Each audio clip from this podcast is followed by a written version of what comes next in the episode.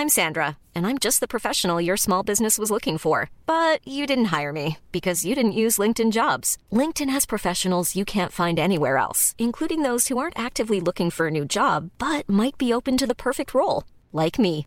In a given month, over 70% of LinkedIn users don't visit other leading job sites. So if you're not looking on LinkedIn, you'll miss out on great candidates like Sandra. Start hiring professionals like a professional. Post your free job on linkedin.com/people today.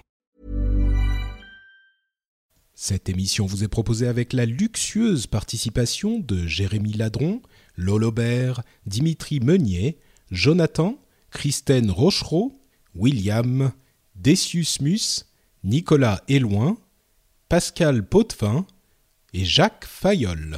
Bonjour à tous et bienvenue sur le Rendez-vous Tech, l'émission qui explore et qui vous résume de manière compréhensible toute l'actualité tech, internet et gadgets.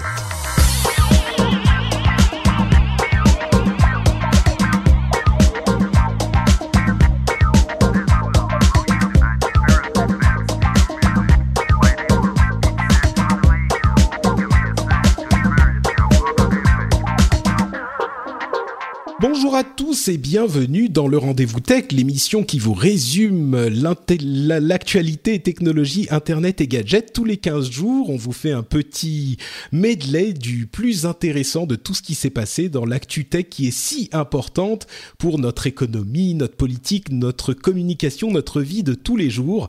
Et aujourd'hui, j'ai l'immense plaisir d'accueillir Jeff pour son retour triomphal après les vacances. Comment vas-tu Jeff? Ça va très bien. Un retour euh, triomphal, je sais pas, mais retour euh, là où il fait beau et chaud, dans la Silicon Valley, alors que j'étais à Paris pour les 15 premiers jours de juillet, pendant la canicule, et donc euh, Paris sur le avec euh, plus de 40 degrés sans air conditionné. C'est très chaud. oui, effectivement, ils ont essayé de, tu vois, Paris a essayé de te faire euh, ne pas regretter ta transition aux États-Unis. La, la ville a gentiment essayé de te montrer que tu avais bien fait d'aller là où il y a de l'air, au pays de l'air conditionné. Ouais, On est arrivé quelques jours après qu'ils aient cramé des Uber Pop euh, dans la euh, dans les rues. Euh, c'était c'était sportif, mais comme toujours, un bon petit 15 jours à Paris et puis retour dans la vallée pour tout plein de choses intéressantes à Très bien. investir et tout et tout. Oui, c'est ça, ça tourne fort même en été? Ah oui, la, la notion que euh, il y a 10 ans ou 15 ans, euh, les VC prenaient euh, tout l'été et ne travaillaient pas et donc rien ne se passait. Ça fait bien longtemps que c'est fini, donc grosse activité au niveau deal flow, plein de création d'entreprises, des choses intéressantes et je pense que bah on va continuer notre petit bonhomme de chemin et faire nos quatre ou cinq investissements ce trimestre comme on le fait régulièrement tous les trimestres. Très bien, je vois que tu as amené euh, l'éthique du travail euh, francophone euh, dans la- sur la côte ouest. Je suis très fier de toi. Et retour triomphal, je sais pas, mais c'est vrai qu'il y a des gens qui t'ont réclamé. J'ai reçu quand même quelques messages me disant mais Jeff, il est où? Et Je disais bah il est en vacances. Moi j'étais en vacances après, ça s'est mal goupillé, mais voilà. Tu es de retour, on est tous très contents. Bah, juste, j'ai, j'ai, on a dû manquer deux ou trois rendez-vous tech. J'étais en vacances pour 14 jours, quand même. hein. c'est tombé, non mais c'est tombé pile au mauvais moment. Donc euh, oui. Euh, et les, mes vacances aussi, du coup. Mais donc, on a aussi avec nous euh, un jeune homme que je suis très heureux de recevoir euh, dans le rendez-vous tech parce que ceux qui écoutent depuis un moment euh, auront peut-être déjà entendu son nom. Il a déjà été prononcé dans l'émission et dans d'autres émissions comme Geeking, par exemple, pour ceux qui apprécient Monsieur Cédric Bonnet. C'est Jean-Philippe Ancos. Comment vas-tu, Jean-Philippe? Bonjour à tous, eh ben ça va très bien. Aussi auditeur depuis azeroth.fr là, vieux de la vieille. et, euh, et donc tout se passe bien. C'est un plaisir vraiment de pouvoir participer en vrai dans cette émission. Alors pour ceux qui ne te connaissent pas, je vais faire euh, très rapidement les présentations. Tu es euh, le monsieur qui est derrière l'interface Sarah qui euh, est une interface de langage naturel euh, parlé donc pour parler et qui nous répond euh, pour contrôler la maison connectée. Et tu avais commencé le développement il y a très longtemps. Il y avait des produits utilisables depuis quoi Ça fait trois ans déjà, bien avant que les, assistants de ce type-là soient vraiment perfectionnés. Ça fait presque trois ans que c'est utilisable, Sarah, non? Ouais, ça fait ça fait à peu près trois ans depuis que les, les, objets connectés euh, sont arrivés que j'ai voulu essayer de tout connecter euh, dans le cadre de la maison pour avoir une maison comme dans la série Eureka où on parle à sa maison et on, pilote tout. Je me souviens quand Cédric justement m'avait fait la démo, m'avait envoyé les vidéos de démo, j'avais la mâchoire qui s'était complètement décrochée. C'était un truc de science-fiction. Donc euh, bon, pour ceux que ça intéresse, c'est à Sarah tout en majuscule avec des c'est en fait des des initial, un acronyme euh, S-A-R-H. R-A-H. Vous pouvez aller regarder ça. Et aujourd'hui, tu, travailles sur Smart Home, c'est ça? Ouais, en fait, je, je, viens de créer une startup qui fait des études qualitatives euh, marketing en, utilisant des objets connectés et euh, des caméras qu'on met chez les gens pour essayer de comprendre leur comportement autour des produits. Ah, c'est le Big Brother, mais utilisé pour des choses bien. Voilà, c'est ça. Et puis on, ne regarde pas les gens, on regarde les produits. Bon, ok. Alors ça va, tout va bien. Bon, bah c'est bien. On est en bonne compagnie et donc on va pouvoir faire une bonne émission. On va vous parler aujourd'hui de Windows 10 qui sort dans deux jours seulement au moment où on enregistre, euh, de quelques résultats financiers intéressants. On n'est pas toujours euh, très détaillé sur les résultats financiers, mais là il y en a quelques-uns qui ont euh, attrapé mon regard. Donc on va les évoquer pour Google, Apple, Amazon. Et on va continuer avec, euh, dans les news et rumeurs, pour pas faire trop long dessus, euh, des sujets comme par exemple la loi renseignement, sur laquelle je vais dire vraiment deux mots, euh, et de la, de la stéréoscopie visuelle animée étrange dont nous parlera JP, avec d'autres choses encore, des robots, des hackers qui hackent vos voitures, etc., etc. Mais avant tout ça, on va commencer avec Windows 10, qui, comme je le disais, sera lancé par Microsoft dans deux petits jours seulement, le 29 juillet donc il est possible que quand vous écoutez cette émission, euh, Windows 10 est déjà disponible. Et j'aimerais donc qu'on fasse un tout petit tour d'horizon rapide de cette nouvelle version de Windows. Et là, je, me doute déjà que Jeff euh, n'aura pas grand grand chose à dire. Encore que j'imagine que tu as des machines sous Windows, toi, Jeff. Une. Une, d'accord, pour quand même pouvoir tester. Tu vas la mettre à jour sous Windows 10 euh, ben écoute, je voulais passer de Windows 7 à Windows 8 et j'ai fait toute l'install et l'install s'est planté au tout dernier moment au moment du reboot et donc j'ai dû réinstaller Windows 7 donc euh, j'espère que ma machine qui est maintenant un peu vieille puisque en fait j'achète des Mac euh, très souvent et des PC pas souvent pourra faire tourner Windows 10 parce que je suis quand même intéressé de savoir ce que cette, cette OS que plus personne n'utilise ici fait. Eh ben écoute, euh, nous on sera euh, très intéressés aussi. Moi je suis un fervent utilisateur de Windows. Euh, JP, je crois que c'est ton cas aussi. Et donc justement, de quoi s'agit-il ce Windows 10 On va commencer par un petit tour d'horizon de ce que c'est et de ce que ça amène. Euh, alors, la, première chose à dire, c'est que Windows 10, c'est un petit peu la session de rattrapage de Windows 8, de la même manière que Windows 7 était la session de, rattrapage de Windows Vista. Euh, moi, j'aime beaucoup Windows 8, mais il y a beaucoup de gens qui euh, font le signe de croix quand ils entendent le nom de cet OS, et Windows 10 a vraiment été conçu pour ramener tous ces gens-là au bonheur de Windows en corrigeant toutes les erreurs qu'il y avait eu, ou les erreurs, disons les choix de design qui n'ont pas été compris du grand public, euh, qu'il y avait eu dans Windows 10. Donc, par exemple, on, oublie tout l'aspect euh, écran euh, de démarrage, écran démarré avec toutes ces tiles, toutes ces... comment on les appelle les tiles en français sous Windows? Quelqu'un peut m'aider? Je me souviens plus. bon, on est, on est un petit peu anglophone.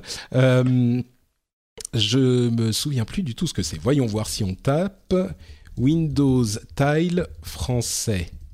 Hop. Je sais plus. Tile Windows. Bon bah écoutez, euh, c'est pas grave. Vous savez ce que c'est les tiles, c'est ces petites icônes, euh, ces écrans euh, qui nous permettent de lancer la, les applications et qui sont à mon sens pas super pratiques en desktop, qui étaient surtout prévus pour le, les, laptops et les téléphones. Et donc cet écran géant de de, de tile qui remplaçait le menu démarrer va disparaître au profit d'un retour du menu démarrer qui intégrera lui aussi aussi ces, ces tiles de Windows et le menu démarrer traditionnel. Je crois que c'est la chose la plus marquante pour les gens qui n'aimaient pas Windows 8.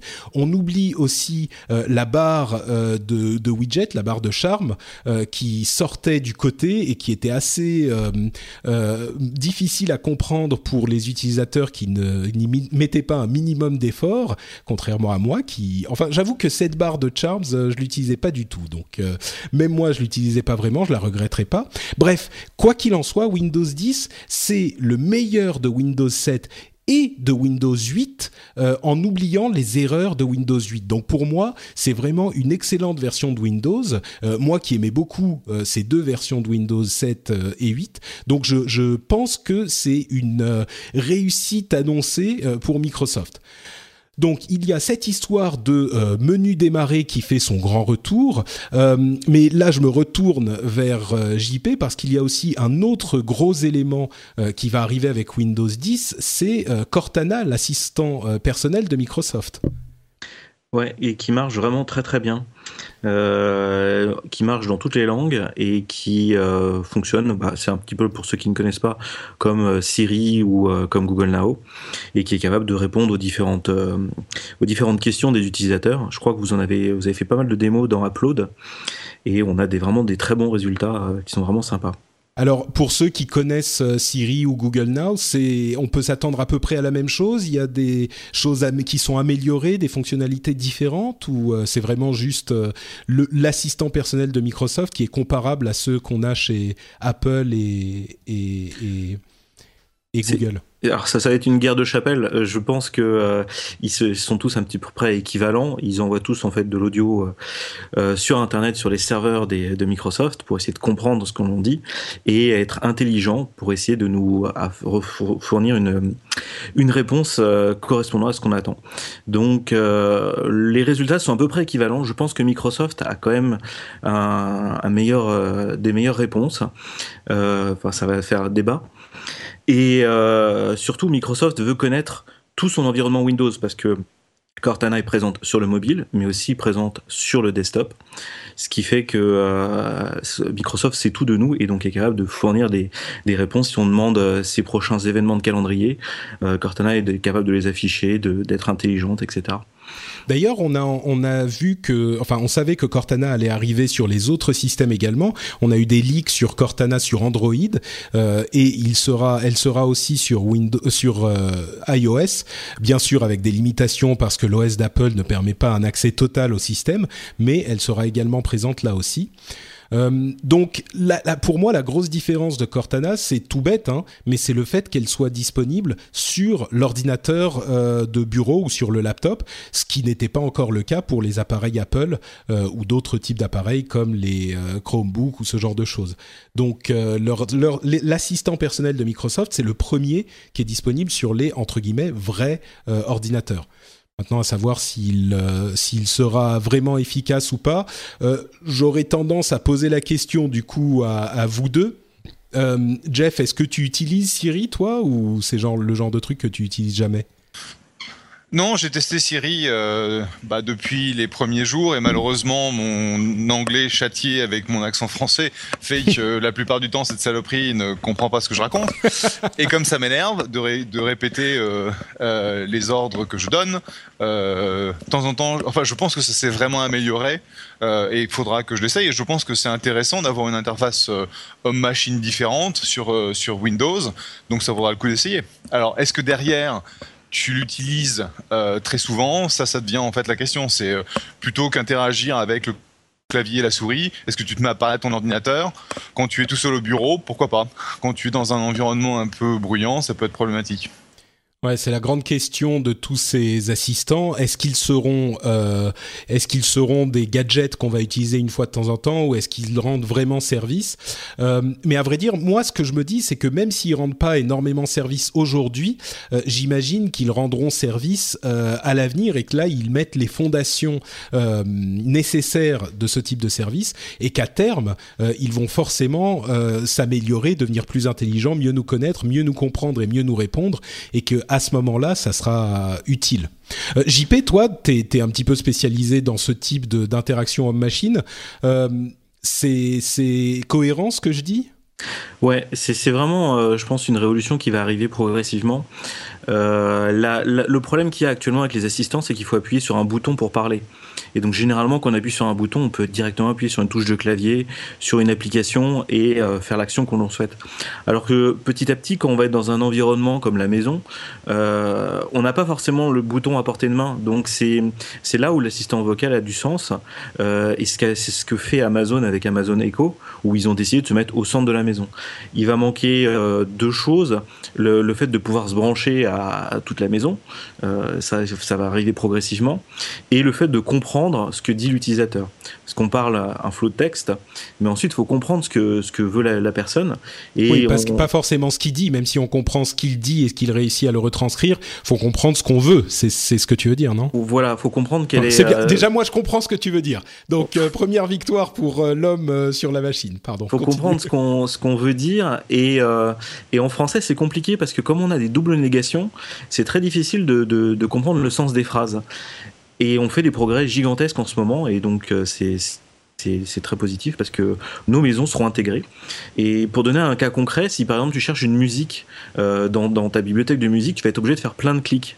Alors que si tu dis juste euh, joue-moi telle musique, euh, directement c'est intuitif, on va avoir un résultat. Et le fait d'avoir l'assistant qui parle en retour, c'est le, même mode de communication, ce qui fait que ça rassure, ça marche bien. Et Cédric me disait que euh, les enfants sont vraiment friands de tout ce qui est discuté avec une, intelligence artificielle, enfin une, entité. Ça, ça marche vraiment bien, c'est-à-dire que les enfants touchent les écrans de télé pensant qu'ils sont tactiles et les enfants parlent à des Cortana pensant que ce sont des êtres vivants. Ouais, c'est marrant ça effectivement. On va avoir toute une génération qui va, euh, comme on a maintenant une génération qui est née avec Internet et les communications euh, instantanées, on va avoir des enfants qui seront nés, euh, enfin des gens qui seront nés avec ces assistants. Et comme tu le dis, les progrès qu'on fait sont saisissants. On le verra un petit peu plus tard avec la le deep stereo technology qui anime des, des images fixes. C'était assez saisissant. et donc tout ça s'améliore et va former un tout intelligent plus vite qu'on ne pense. Euh, on aura aussi donc dans Windows 8 euh, Internet Explorer qui disparaît au profit d'un nouveau navigateur, le navigateur Edge de Microsoft. Euh, on aura DirectX 12 pour les joueurs invétérés, ça les intéressera, c'est une nouvelle bibliothèque de fonctionnalités graphiques et on aura euh, une autre fonctionnalité de mise à jour automatique qu'on ne peut pas facilement euh, annuler. C'est-à-dire que par défaut, euh, Microsoft vient de distribuer un outil pour, permettre de bloquer des mises à jour, notamment sur des drivers quand certains drivers ne sont pas de très bonne qualité.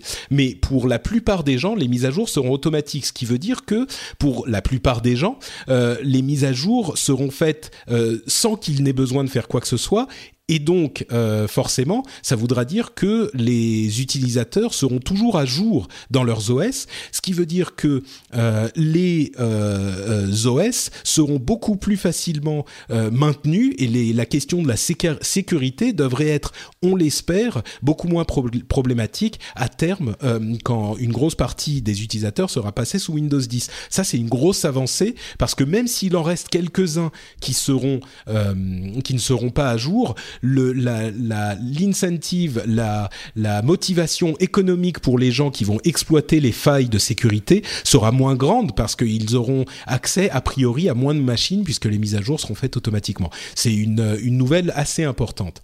Alors, Windows 10 est gratuit la première année pour tous les utilisateurs de Windows 7 et de Windows 8.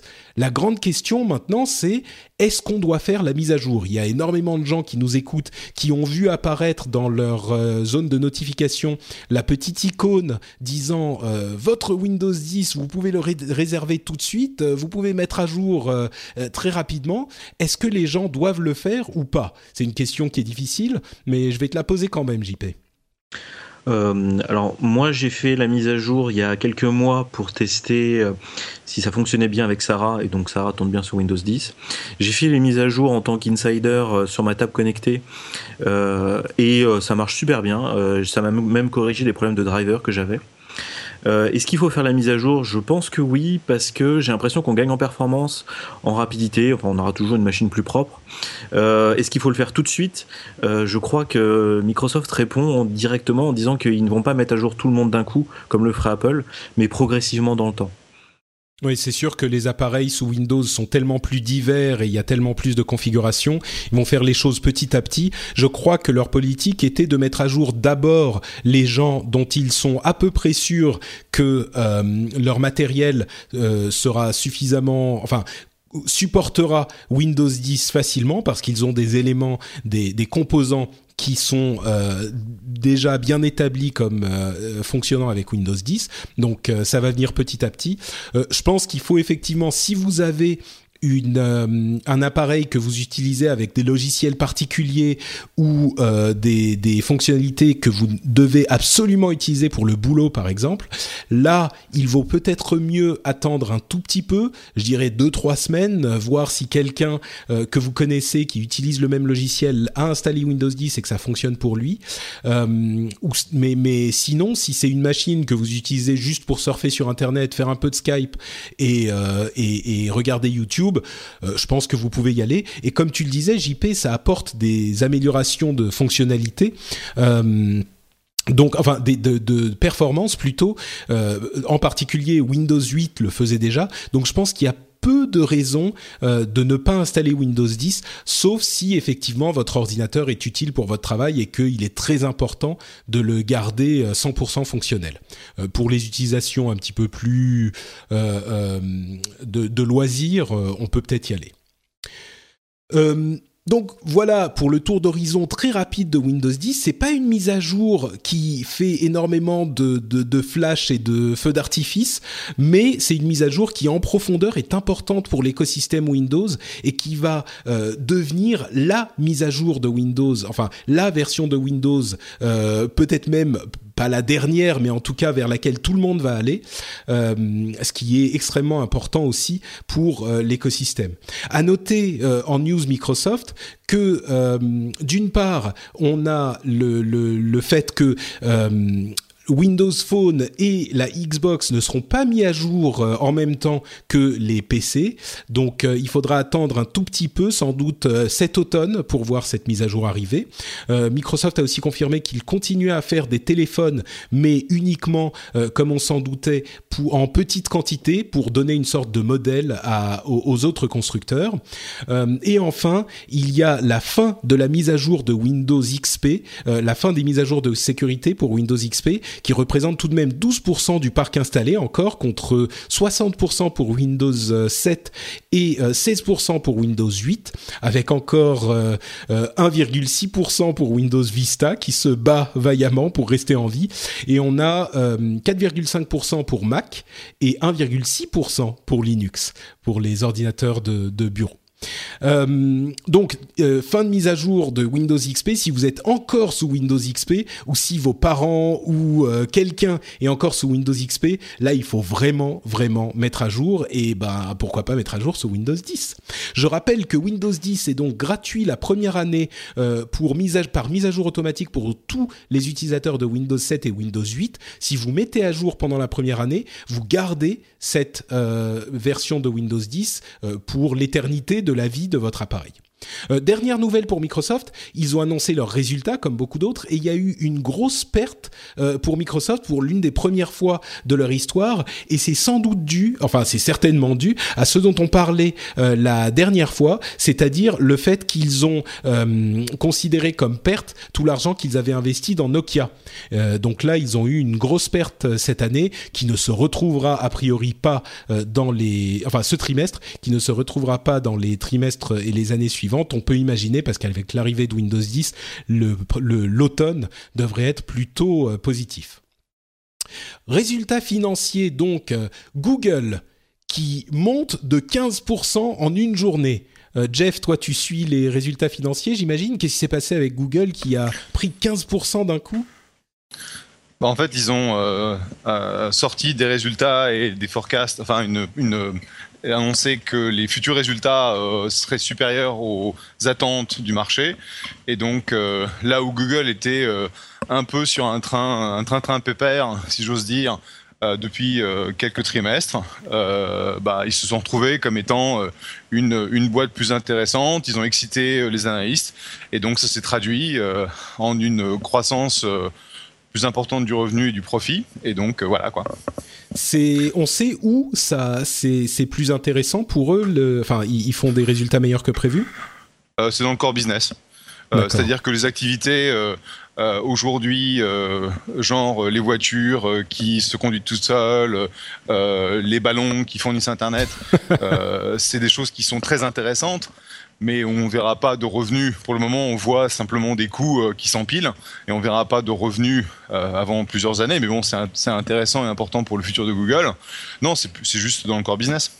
Mais est-ce qu'il y a alors ouais donc il y a j'imagine c'est la la recherche hein, pour Google évidemment on voit que YouTube aussi a, énormément grossi c'était 60% d'une année sur l'autre euh, mais eh, ce que je me demande en fait, c'est où est-ce qu'ils vont chercher cette croissance? C'est, enfin, Google, ils ont déjà euh, euh, une, un quasi monopole sur ces domaines-là, euh, au moins en Europe. Comment ils font pour grossir encore? Je sais pas si, si es dans le secret des dieux, mais non, c'est une question de performance de l'advertising. C'est, il y a clairement leur, leur activité YouTube euh, qui continue à grossir de façon euh, incroyable, avec une augmentation du temps passé sur euh, les vidéos par jour qui a encore augmenté. Il y a énormément d'activités sur le mobile, donc tout ça, quand tu le rajoutes, ça veut dire que sur le temps total passé sur Internet, les propriétés Google vont, bon c'est pas Facebook, mais c'est quand même vachement important quoi. C'est marrant quand, quand tu parles de mobile et de YouTube, c'est des trucs que Google a, a, acquis finalement. Ils ont acheté Android, ils ont acheté YouTube et ils se sont construits leur avenir euh, financier et leur succès de cette manière. Bien sûr, la recherche marche encore beaucoup, mais euh, c'est vraiment des domaines dans lesquels ils n'étaient pas vraiment euh, à la base et dans lesquels ils se sont, ils ont eu l'intelligence de voir l'avenir, quoi. Tout à fait. YouTube est de loin une des des plus belles acquisitions de l'histoire de la Silicon Valley, puisque Google a payé 1,6 milliard euh, de dollars pour YouTube qui à l'époque faisait pas faisait pas un centime de revenus et euh, aujourd'hui c'est devenu donc une activité majeure pour euh, pour Google même si en fait je j'ai pas l'impression je crois pas qu'ils fassent beaucoup d'argent. Hein, non, euh... ils poussent pas la monétisation, mais c'est euh, le temps qu'ils passent. Bah, tout ça, c'est quand même de la pub. Hein. Je veux dire, c'est des, euh, des, millions d'heures qui sont passées, enfin des milliards d'heures qui sont passées sur les propriétés, donc, euh, enfin sur les vidéos de YouTube. Et derrière, tu as quand même énormément de pubs. Et la pub vidéo peut avoir un CPM beaucoup plus haut si elle est targetée. Mm. que bah, la, la, bannière que tu vas avoir sur un, un site web.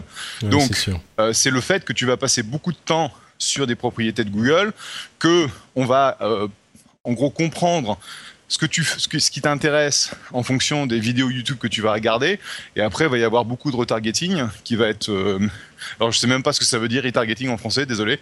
Euh, bah reciblage en fait le fait de recibler la personne avec les données qu'on a qu'on a eues. Voilà donc tu vas recibler merci.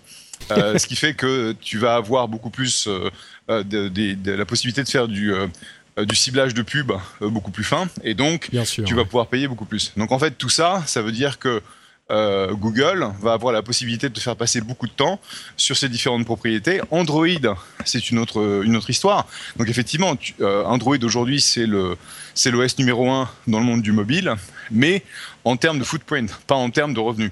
Donc en, en termes de, de, de, nombre de... De pénétration. De pénétration, voilà. C'est ça. Et, mais pas en termes de revenus, effectivement. Euh, toute cette histoire de Apple, Apple va, va avoir genre 80% des, de tous les profits de tous les euh, tous les vendeurs de euh, de téléphones grâce aux marges qu'ils vont générer sur sur les iPhones justement, euh, tiens, avant de parler d'Apple, euh, JP, quand on parle de, ciblage et de tout ça, toi, c'est un univers que tu connais un petit peu. Euh, Google est toujours à ce point inévitable. Enfin, j'ai l'impression que c'est évident, mais euh, tu, peux le, confirmer. Google, c'est inévitable dans ce domaine. Il faut travailler avec Google si on veut bien cibler la publicité qu'on va faire. Ou il y a d'autres options, ou je sais pas. Ouais, je pense que effectivement, Google permet de cibler, Facebook aussi. Euh, quand on entend. Ah, c'est vrai que je pense même pas à Facebook, mais Twitter, non Alors, juste Twitter est en train d'arriver dans dans dans, dans le jeu, mais euh, de plus loin. Quand on entend euh, les gens parler de montage de projet Kickstarter directement ils, font de la pub sur, ils mettent 50 000 euros sur Facebook et Google pour réussir à avoir le, le nombre critique mmh. qui fait que leur projet va fonctionner. Donc c'est vraiment incontournable. Et sur l'aspect vidéo, euh, je suis de près tout ce qui est caméra et on commence à arriver à voir arriver toutes les caméras 360. Donc on a un bel avenir qui se dessine pour euh, pour YouTube. Ouais, effectivement. C'est marrant, tiens d'ailleurs, j'ai fait euh, cet été un petit test et j'ai mis un petit peu d'argent pour faire des pubs sur Twitter et sur Facebook pour voir ce que ça donnait parce que je l'avais jamais, j'avais jamais fait. J'ai mis quelques euros, hein, je me suis pas ruiné non plus. Et j'ai été assez surpris de voir à quel point les résultats étaient meilleurs sur Facebook. C'était invraisemblable la différence. Moi, je pensais qu'il y avait une différence, mais au final, le coût par clic généré était euh, quelque chose comme dix fois plus élevé sur Twitter par rapport à Facebook. C'était surprenant. Euh, on avait effectivement, euh, je, dis un chiffre au hasard, hein, mais un truc du genre, le clic avait coûté 10 cents sur Facebook, alors qu'il avait coûté 1 dollar ou 1,10$ sur Twitter. C'était invraisemblable la différence, quoi. Donc euh, j'ai été assez surpris. Pour donner un petit exemple, euh, c'est Oussama Amar de The Family qui disait Tu as une super idée, tu sais pas si tu peux lancer une boîte, tu mets 50 euh, euros en ad sur Facebook et tu regardes si ça va marcher. Si tu as 40% de, retour, c'est que tu peux lancer ta boîte. Hmm. Pas mal ça. 40% de, retour? Ouais, c'est quand même beaucoup par rapport à ta cible, parce que dans Facebook, tu peux très très bien ah cibler ta cible, et du coup, tu peux tester ton résultat.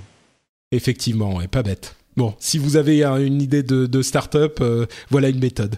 Et justement, on parlait d'Apple, euh, qui pour le coup a eu euh, de meilleurs revenus un tiers de revenus euh, euh, supplémentaires euh, sur par rapport à l'année dernière, avec un énorme revenu supplémentaire pour les iPhones. par contre, moins pour les iPads et un petit peu plus pour les Mac. Disons que la chose à noter, c'est effectivement que les iPhones sont montés énormément, à presque 60% de revenus en plus. iPad baissé à à peu près 20%. Et pourtant, avec 60% de revenus en plus, donc ils en ont vendu des, des des je sais pas des camions entiers euh, la la l'action a chuté de 7% après l'annonce. Euh, ils ont vendu genre un million d'iPhone de moins que ce qui était prévu. Euh, comment fonctionne la bourse Jeff? Je comprends pas. Ils vendent 60% d'iPhone en plus 33% de revenus en plus. L'action chute. Je je vois pas. Eh ben ouais, c'est con, hein. Bah oui, mais explique-moi la bourse, Jeff. Non, mais le, le, problème, c'est quoi? C'est que tu vas avoir euh, Apple qui va donner au marché ses estimations pour euh, les prochains trimestres, et après tu vas avoir toute une batterie d'analystes. Euh, c'est des dizaines dans le cadre d'Apple, qui vont tous essayer d'estimer leur propre chiffre magique en termes de croissance, en termes de, de, revenus, de profits, de nombre d'unités vendues pour euh, les iPhones, les iPads, les Mac et surtout, surtout l'Apple Watch, donc la, la, montre. Et bah, comme tu le disais, Apple, en gros, a très bien fait sur la partie, euh, sur la partie iPhone. Le problème, c'est que l'action qui avait déjà euh, cru pas mal sur euh, euh, les quelques semaines et mois passés, avait déjà anticipé que les résultats allaient être bons de ce côté-là. Et ce qui s'est passé, c'est que Apple, pour le prochain trimestre, a donné une, une, estimation, un forecast qui était légèrement en dessous de ce que les analystes attendaient et qu'ils avaient déjà pricé. Parce qu'en fait, un analyste financier, il va essayer d'estimer euh, la croissance des revenus d'Apple sur deux ou trois ans et faire un, modèle euh, qu'on appelle les discounted cash flow, euh, bonne chance pour dire ça en français, qui va dire, bah voilà, basé sur tel taux de croissance, basé sur tel profit, je pense que l'action Apple va être, va valoir tant à un an ou deux ans. Et donc, les analystes, avec leur modèle, avaient prévu une croissance supérieure, et c'est ce qui a fait descendre donc l'action Apple de façon assez, euh, assez importante. Derrière, il y a aussi le fait que Tim Cook a refusé de donner un chiffre quelconque sur les ventes de, l'Apple Watch. Donc euh, il y a eu plusieurs estimations. Ils en ont vendu 3 millions, ils en ont vendu 4 millions, ils en ont vendu 5 millions, ils en ont vendu point 1 milliard. Bon, avec une vente à 349 dollars, si tu vends 3 millions de, de watch, en gros, tu as un milliard de revenus. Et euh, quand il a annoncé, alors voilà, je ne vais pas vous dire combien j'ai vendu de montres, mais je vais vous dire que dans la catégorie autre qui euh, qui inclut donc euh, la les accessoires, les, casques Beats, tout ça, les casques, l'Apple l'Apple TV qui est euh, le pire produit qu'Apple ait jamais vendu, peut-être la Watch, la Watch, etc. En gros, c'est une catégorie qui a grossi de de 1 milliard à 3 milliards 5 et donc tout le monde s'est dit bon bah ok à peu près c'est la Watch. Donc pourquoi est-ce qu'ils n'ont pas voulu donner les chiffres? Bah, tout le monde se dit, si les chiffres avaient été excellents, ils les auraient partagés. Ils, euh, ont annoncé qu'ils voulaient pas donner euh, d'informations stratégiques à la, compétition, ce que je trouve complètement euh, débile. Donc tout le monde se pose la question pourquoi est-ce que les résultats de la Watch qu'ils clament étant excellents n'ont pas été annoncés? Il y avait pas mal de de, de rapports euh, dans, le, dans la presse que la demande de la Watch avait euh, chuté de façon euh, vertigineuse. vertigineuse. Donc il y avait une, en gros un drop de 90% au mois de juin. Et ils ont dit non, non, le mois de juin était la, le, la meilleure, meilleure, meilleure, période de vente pour la Watch. Donc en gros, je pense que c'est un, le fait qu'ils ont délivré des résultats en ligne avec les attentes. Deux, une estimation pour le prochain trimestre qui n'est pas aussi euh, bonne que le marché l'avait espéré. Et trois, le fait qu'ils n'aient pas vraiment communiqué sur la watch. Ouais, donc ça veut dire que euh, le prix de l'action s'était déjà aligné sur les estimations des analystes pour le trimestre d'après, et donc euh, comme au final les estimations n'étaient pas en ligne avec, enfin, n'étaient pas en accord avec euh, ce qui a été annoncé, le, on peut dire d'une certaine manière que le prix de l'action était un petit peu trop élevé par rapport à, la réalité, quoi, ou en tout bah, cas par rapport aux estimations d'Apple voilà, par rapport aux attentes du marché. Mais bon, il faut savoir que Apple traite quand même avec, euh, avec des multiples qui sont assez vertigineux. C'est-à-dire que là, si tu veux, le marché euh, est dans une, euh, dans une pente descendante à cause de, du fait que la, la bourse chinoise a dégringolé de façon monstrueuse. Et si tu veux, là, je regarde Apple. Apple trade à 122 dollars, ce qui leur donne une petite market cap de 700 milliards de dollars. Bon, tu vois. Donc, oui.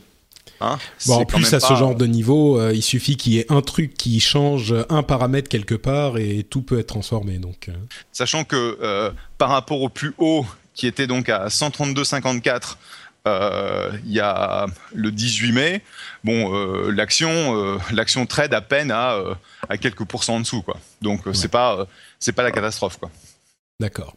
Et donc, euh, entre parenthèses, on a entendu effectivement euh, ces, ces, histoires d'Apple Watch. Il y a eu beaucoup de discussions. Euh, une étude a, a, montré, ou en tout cas a, a prétendu, une étude citée par euh, Tim Cook, entre parenthèses, que euh, les taux de satisfaction de l'Apple Watch étaient excellents, plus de 90%. Donc, enfin, on, il semblerait que les gens qui utilisent l'Apple Watch en sont satisfaits, mais c'était pas du tout mon cas, et je connais beaucoup de gens qui n'en sont pas satisfaits. Mais voilà. Et euh, on a aussi entendu effectivement que euh, Tim Cook avait dit que le, démarrage de l'Apple Watch était plus important que celui de l'iPhone ou de l'iPad, qui évidemment euh, à l'époque n'était pas aussi gros qu'aujourd'hui, mais avait fait des démarrages impressionnants. Donc bon, on verra ce que donne l'Apple Watch et, ce que ça, ça donnera à l'avenir. On va pas spéculer plus sur sur tout ça. juste mais, si, mais si, mais si, mais si, d'accord, ok. c'est pas rigolo sinon. Non, parce qu'en fait, ce qui est, ce qui est intéressant, c'est de savoir comment est-ce qu'ils vont définir satisfaction C'est-à-dire que c'est est-ce que c'est satisfaction auprès des rares personnes qui continuent à utiliser l'Apple Watch au bout de quelques semaines? Ou est-ce que c'est réellement euh, la satisfaction de tous les gens qui ont acheté une Apple Watch? Parce que bon moi c'est la grande question de, façon de façon empirique donc franchement empirique j'ai vu donc sur euh, une vingtaine de copains qui ont acheté l'Apple Watch déjà c'est euh, relativement intéressant de voir que dans dans mon, euh, dans mon réseau de gens qui sont vraiment très early adopters, donc les gens qui vont se jeter sur une nouvelle technologie, tout le monde s'est pas jeté sur l'Apple Watch. Moi étant un, un fanboy d'Apple, j'ai pas d'Apple Watch. Et sur une vingtaine de personnes, tu vas en avoir peut-être 10 à 20% qui sont des grands fans et qui disent que l'Apple Watch a vraiment changé la façon dont ils vont gérer les notifications. Le problème qu'ils citent le plus souvent, c'est que comme ils passent leur temps en meeting à regarder leur montre, les gens ont l'impression que euh, se font chier. Donc il y, y, a un symptôme euh, social qui fait que quand tu regardes ta montre trop souvent, euh, t'es un gros, euh, un gros malpoli. Euh, à peu près 10 à 20% ont vendu leur montre, et certains sous même pas sous quelques jours. Et en gros, le, au milieu, tu vas avoir à peu près 60% des gens qui la mettent pas tous les jours et qui te disent ouais de temps en temps je la mets, je la sors de son, je la sors de son de son écran, mais franchement j'en ai pas besoin au jour le jour. Ouais. Bah, c'est un petit peu mon expérience aussi, euh, j'en avais déjà parlé. JP, toi, euh, l'Apple Watch, tu es intéressé, convaincu, utilisateur ou? Euh, pas du tout. En fait, j'ai une moto 360. J'avais une Peeble avant. Je suis un peu sur le même le même chemin que Cédric Bonnet. Euh, je pense que l'erreur d'Apple, c'est d'avoir fait beaucoup trop de. Enfin non, c'est même ils ont bien réussi en fait. Ils ont fait énormément de teasing sur la montre. Ils l'ont sorti en retard et au final, ils n'ont pas amélioré là où euh, on savait qu'il y avait des problèmes un petit peu partout. Du coup, les gens les autres, euh, sur les autres smartwatches, tu veux dire Oui, sur sur en termes d'autonomie, d'ergonomie, les problèmes de notification, etc., ah qui sont connus depuis un certain temps. Ils n'ont pas innové à ce niveau-là. Ils ont, mais ils ont bien fait parce que du coup, ils ont vendu plein de montres sans forcément avoir fait énormément de R&D euh, euh, sur ces problèmes qui bloquaient. Ouais. Bon, euh, on verra euh, ce que ça donne effectivement pour... Euh, moi, c'était ma, ma théorie, hein, que les gens qui étaient déjà intéressés par des smart, smartwatches, comme ça peut être ton cas, JP, ou, ou celui de Cédric, et eh ben, ils, étaient, ils auraient pu être intéressés par l'Apple Watch, mais les autres, ce qui était le gros marché à conquérir, n'a pas été séduit par le produit. Maintenant, on, il faudra voir ce que ça donne avec la deuxième version de l'OS, et, et, et on verra ça euh, dans quelques mois quand cette version sortira. Euh, entre parenthèses, euh, la, la, tile Windows, c'est la tuile J'aimerais ah. remercier Pinkman qui m'a qui m'a répondu sur Twitter, le premier à me répondre quand j'ai envoyé la question, et j'ai honte de ne pas m'en être souvenu. C'était la Windows tuile, c'est bien de la ça qu'on parle. Mais non, mais ça ne correspond pas du tout à Windows 10. Windows 10 va être un succès total. Windows tuile, ça, ça serait plutôt Windows 8, n'est-ce pas? Euh, Juste, juste un, précisant un truc. Donc, euh, euh, j'ai vu hier soir pour la première fois la nouvelle pub pour l'Apple Watch. Et donc, euh, tu vois quelqu'un qui. Et donc, ils ont essentiellement communiqué sur la partie euh, donc euh, sportif, euh, euh, activité, bouger les pas. Donc clairement le segment Fitbit que je connais évidemment très très bien. Euh, alors investisseur chez Fitbit. Fitbit. J'étais. oui, tu étais jusqu'à la sortie. Jusqu'à bah non en fait parce que on y est encore pour un bout de temps. Mais donc là où quand tu regardais la pub d'Apple qui est passé donc pendant des, euh, des, semaines à la télé, tu avais vraiment euh, les différents, euh, différentes possibilités d'utilisation qui étaient illustrées. Là, c'était essentiellement communiqué sur l'activité, les messages, tu te mmh. bouges, machin, ça fait une demi-heure que tu es assis, etc., etc. Donc, il semblerait que Apple est en train d'essayer de recadrer sa communication pour gérer un des gros problèmes qu'ils ont, c'est que aujourd'hui, si tu es un, utilisateur lambda, tu ne sais pas pourquoi tu achèterais une Apple Watch. Oui, ils ont recentré leur communication, c'est sûr. On verra ce qui se passera avec la, version 2. Hein. Euh, on a vu aussi qu'ils vont commencer à la vendre chez dans d'autres magasins que chez eux et dans les magasins de luxe. On a vu par exemple qu'aux États-Unis, ils allaient euh, la vendre chez Best Buy, ce qui est une euh, une, on ne sait pas si c'était dans leur stratégie depuis le début, mais Best Buy c'est un petit peu darty, donc euh, on est en train de s'éloigner de la stratégie du luxe à tout prix, quoi. Euh, dernière société. Euh, ça va être intéressant parce qu'on va avoir, on va avoir les infos de Best Buy sur les ventes chez Best Buy, donc ça, ça va être bien. Hmm, effectivement. Donc, dernière société pour laquelle euh, on veut faire un petit euh, résumé de leurs annonces, c'est Amazon. Et là encore, on a quelque chose d'intéressant. Euh, comme je le disais, je parle pas souvent de chiffres, mais là aussi, c'est assez significatif.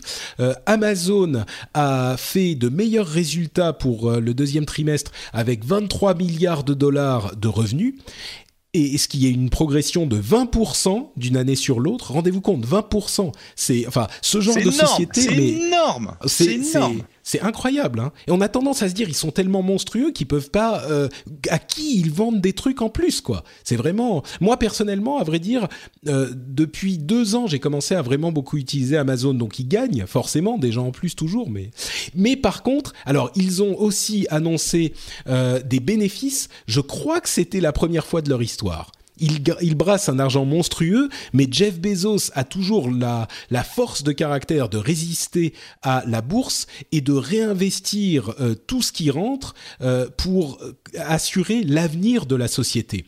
Et là, pour la première fois, ils ont annoncé des bénéfices de 92 millions d'euros. Alors vous voyez, 23 milliards de revenus, 92 millions, c'est pas énorme hein, comme bénéfice, mais c'était hyper significatif parce que ils ont sorti un petit peu d'argent euh, et du coup les l'action a monté de 16% euh, après cette annonce.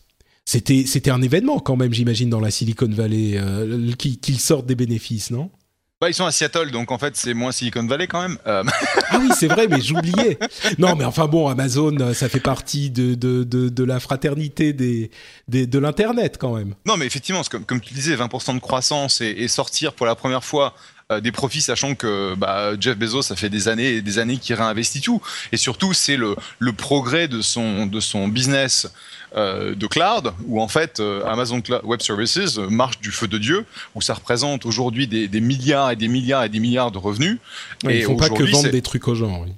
Et c'est ça. Et en fait, euh, Amazon Web Services, c'est beaucoup plus, c'est générateur de beaucoup plus de marge puisque bon, euh, ils ont ils ont la capacité de, de tirer euh, franchement des, des, des profits euh, et de la marge opérationnelle sur cette activité, alors qu'effectivement Amazon est toujours excellent pour vendre les produits à, à, à, très, très faible marge, mais avec un volume énorme au niveau e-commerce.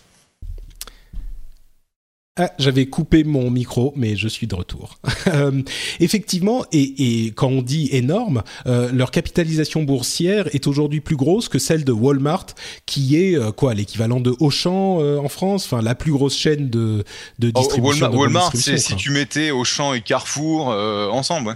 Ouais, donc euh, voilà, assez impressionnant. Euh, et on entend qu'ils seraient en train de d'essayer de planifier, euh, ou qu'ils sont déjà en train de planifier des boutiques physiques où on peut aller retirer les trucs qu'on a, enfin des, des, des, épiceries en fait, où si on veut on peut acheter en ligne et aller retirer, ou même aller acheter peut-être directement en boutique. Donc, euh, est-ce que Amazon va commencer On en entend parler depuis un moment, à aller euh, chasser sur le terrain des, des grandes, euh, de la grande distribution en physique? Peut-être qu'ils sont en train de préparer ça. Entre ça et les drones pour livrer, il y a des choses qui se passent tous les jours. Hein. Ouais, c'est assez étonnant qu'ils fassent euh, donc ce. Bon, ils avaient ils avaient ce mouvement avec euh, des services de livraison euh, très rapides, euh, Prime avec une livraison euh, même jour dans certains endroits proches de leur de leur centre de de, de, de, dispatch, de leur warehouse. mais le fait qu'ils veuillent ouvrir du retail, c'est assez intéressant. On va voir comment ça va se comment ça va se goupiller. Euh, JP, un commentaire sur euh, Amazon, Apple, tout ce qu'on a dit avant qu'on bah, sur Amazon, clôture euh, cette... Sur Amazon, bon, je suis un grand fan depuis le tout début parce que je trouve que le principe est génial. Euh, rappelez que le, le, poids lourd en face d'Amazon, c'est Alibaba, donc avec un énorme marché aussi qui arrive. Et euh, Amazon est vraiment impressionnant en termes d'infrastructure. Ils, ils, mettent leur bille dans les, les, les, bonnes technos. Le problème, c'est qu'ils les mettent surtout aux US et ils arrivent très peu en France. Donc Amazon Fresh, on n'y a pas droit. Amazon Echo, on n'y a pas droit. Amazon Button, on n'y a pas droit. Il y a beaucoup de choses qui testent sur le marché US et qui peinent à arriver euh, en Europe. Bon, on peut se dire qu'ils testent et qu'ils feront arriver ça plus tard. C'était le cas pour Prime, euh, ça a fini par arriver. Donc, euh, moi, je suis pas trop inquiet. Mais bon. Euh, bah écoutez, je pense qu'on a fait un petit peu le tour de, tous les résultats. Je crois qu'on n'a pas oublié grand chose de super important. Donc on va faire une petite pause. Je peux juste mentionner quelque.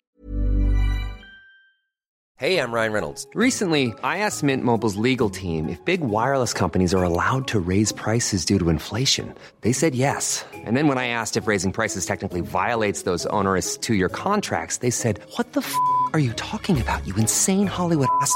So to recap, we're cutting the price of Mint Unlimited from $30 a month to just $15 a month. Give it a try at mintmobile.com slash switch. $45 up front for three months plus taxes and fees. Promoting for new customers for limited time. Unlimited more than 40 gigabytes per month. Slows. Full terms at mintmobile.com.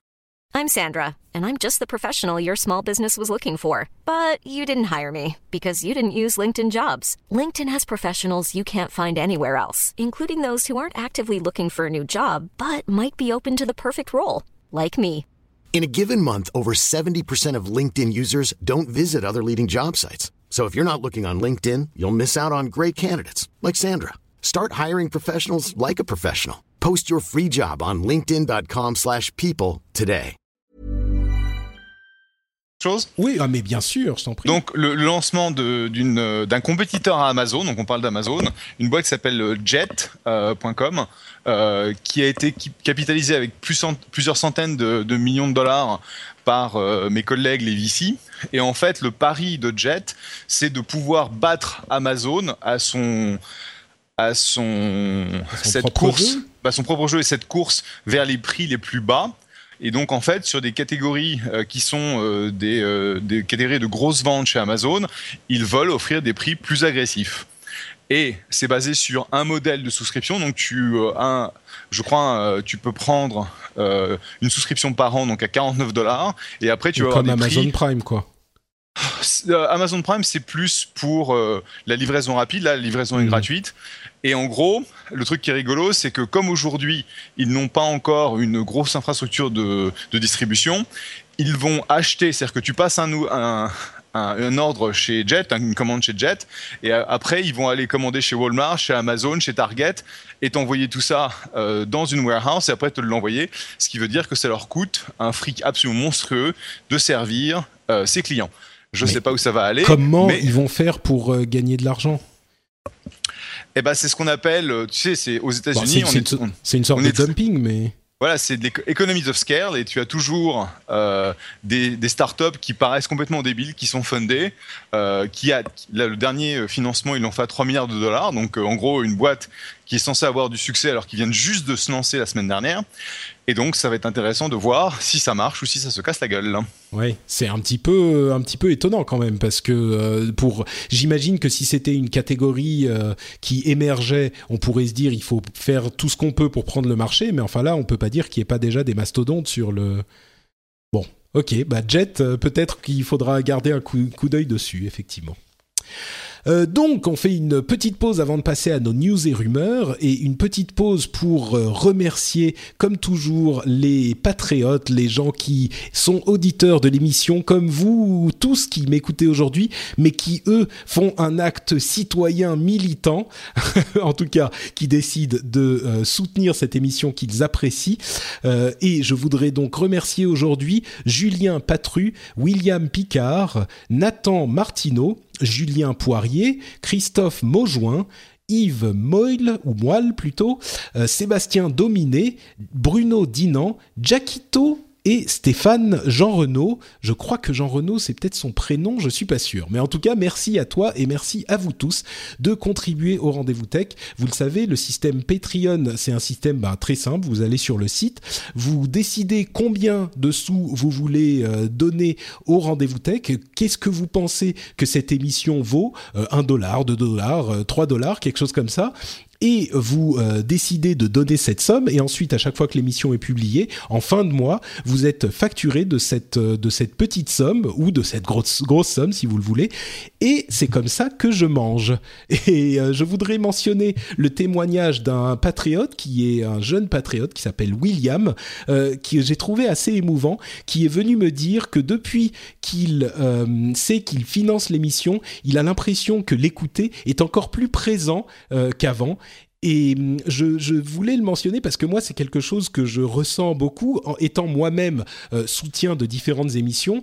Quand il y a des, des émissions que je finance, euh, quand j'écoute les nouveaux épisodes, je me dis ouais, bah ça c'est fait grâce à moi. Voilà, j'y participe euh, et, et c'est aussi un peu grâce à moi que euh, ça, ça a pu être créé. Et du coup, euh, moi je participe à, à plein d'émissions. Hein, c'est c'est un petit peu mon truc, mais ça donne un vrai sentiment euh, de, de satisfaction et, et comme euh, j'y avais pas pensé jusqu'à ce que William le dise et comme euh, il l'a mentionné, je voulais le remercier en le, en le mentionnant à mon tour ici.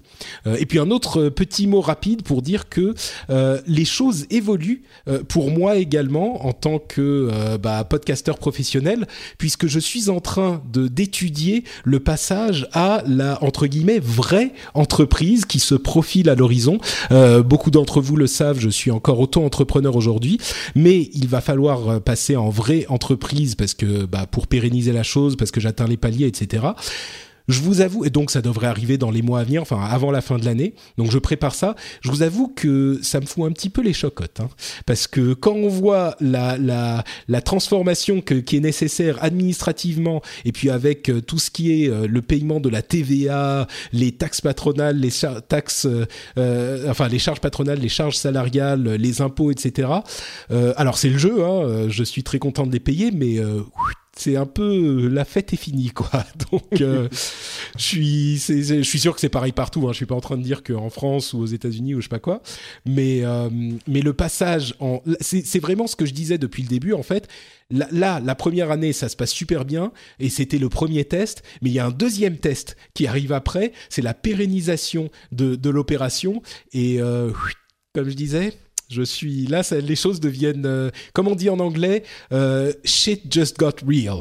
Et bon, je, vous, ça vous fait marrer, euh, Jeff et JP, parce que vous êtes entrepreneurs et vous côtoyez des entrepreneurs depuis longtemps. Mais moi, c'est un peu compliqué, quoi. On verra. Non, mais c'est super, c'est super, et bravo, bravo encore d'avoir eu excuse-moi l'expression, les couilles de faire ça, de te lancer, parce que c'est pas évident, quoi. C'est jamais évident. Ouais, bah oui, c'est vraiment. Euh, je suis en train de retrouver un petit peu le, le sentiment de d'angoisse que j'avais euh, avant de me lancer et quand vous m'avez très euh, gentiment rattrapé, vous les patriotes.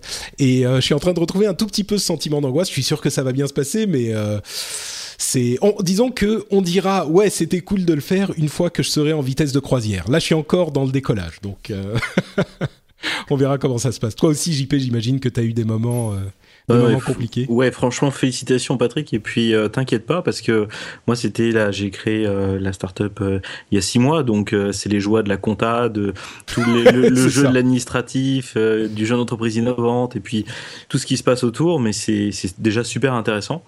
Et, et puis, c'est pas si compliqué que ça. ouais, bah écoute, peut-être que je te passerai des, des, des, coups de fil pour que tu m'aides un petit peu. Déjà, rien que la compta, quand j'ai vu ce que ça coûtait, je me suis dit, euh, mais bon, bref. Donc voilà, euh, c'est, c'est, ça va être une transition intéressante. Je continuerai évidemment à vous tenir au courant de tout ça. Euh, passons aux news et rumeurs. Jeff, tu nous dis quand tu dois euh, filer euh, pour faire des choses super importantes dans la Silicon Valley. J'ai encore trois minutes. Très bien. Eh ben, écoute, euh, trois minutes, c'est le temps qu'il me faut pour dire que les sages du Conseil constitutionnel ont euh, validé la loi sur l'enseignement à, allez, 95%. Et alors, on a eu toutes sortes de réactions. Euh, mon pote Corben, enfin notre ami Corben qui vient dans l'émission, a titré Big Cazeneuve est maintenant une réalité. Euh, les, les FAI, euh, l'AFA qui est l'association des fournisseurs d'accès et de services, a dit que les sages avaient manqué leur rendez-vous avec l'histoire. Euh, on a eu des, des, informations ou des rumeurs selon lesquelles la France espionnait déjà tout le monde euh, sur les fibres optiques, euh, comme c'était le, enfin, et donc c'était une légitimisation, une légalisation de ce qu'ils faisaient déjà euh, j'ai dit très clairement et très longuement ce que je pensais de cette loi. Je suis toujours euh, extrêmement inquiet euh, parce que ça veut dire, je pense que c'est une grosse erreur. Mais par contre, je pense aussi que je vais en surprendre certains par ma réaction aujourd'hui, qui est que alors, on, a des recours encore avec l'Europe et on a la Quadrature du Net, par exemple, qui, qui est une association qui euh, œuvre pour que euh, l'Internet soit bien utilisé par les gouvernements. Et moi, on parlait de financement, je, donne des sous à la Quadrature du Net aussi tous les ans pour être sûr qu'ils peuvent continuer à fonctionner. Donc ça, c'est important aussi. Mais d'un autre côté, euh, ma réaction personnelle aujourd'hui, c'est que, eh ben maintenant, il faut un petit peu l'accepter, mine de rien. encore une fois, on continue à faire les retours. Euh, les recours plutôt, mais au jour d'aujourd'hui, au jour d'aujourd'hui, je vais me faire engueuler si je dis ça, mais aujourd'hui, euh, eh ben le processus démocratique, il a fonctionné. Euh, on a une loi qui a été votée de manière démocratique. Je pense que les députés n'ont pas compris les implications de cette loi, mais il n'empêche qu'ils les ont votées en leur âme et conscience. On a fait euh, de, l'information autant qu'on pouvait. On en a parlé de cette histoire. C'est pas un truc qui est passé en douce. Euh, les gens ne pouvaient pas dire qu'ils ne savaient pas. Le Conseil constitutionnel a pris, à mon sens, la mauvaise décision, mais il a été saisi, il a dit que la chose était constitutionnelle, euh, comme je le disais à 95%, et donc euh, bah, c'est le jeu de la démocratie, c'est le jeu de la République. On ne peut pas euh, être content quand euh, on ne peut pas n'être content que quand il y a quelque, enfin, pardon, on ne peut pas accepter les choses que quand ces choses-là sont des choses avec lesquelles on est d'accord. Euh, le principe de la démocratie, c'est que euh, quand on a euh, quelque chose avec quoi on n'est pas d'accord, même si c'est passé même si, je veux dire, à partir du moment où c'est passé par le processus démocratique, eh ben, il faut aussi l'accepter parce que c'est la volonté euh, du peuple qui s'est exprimée par les députés. Et voilà, et c'est comme ça, et c'est comme ça que ça marche. Moi, j'étais euh, euh, satisfait, par exemple, du mariage pour tous il y a quelques mois ou quelques années.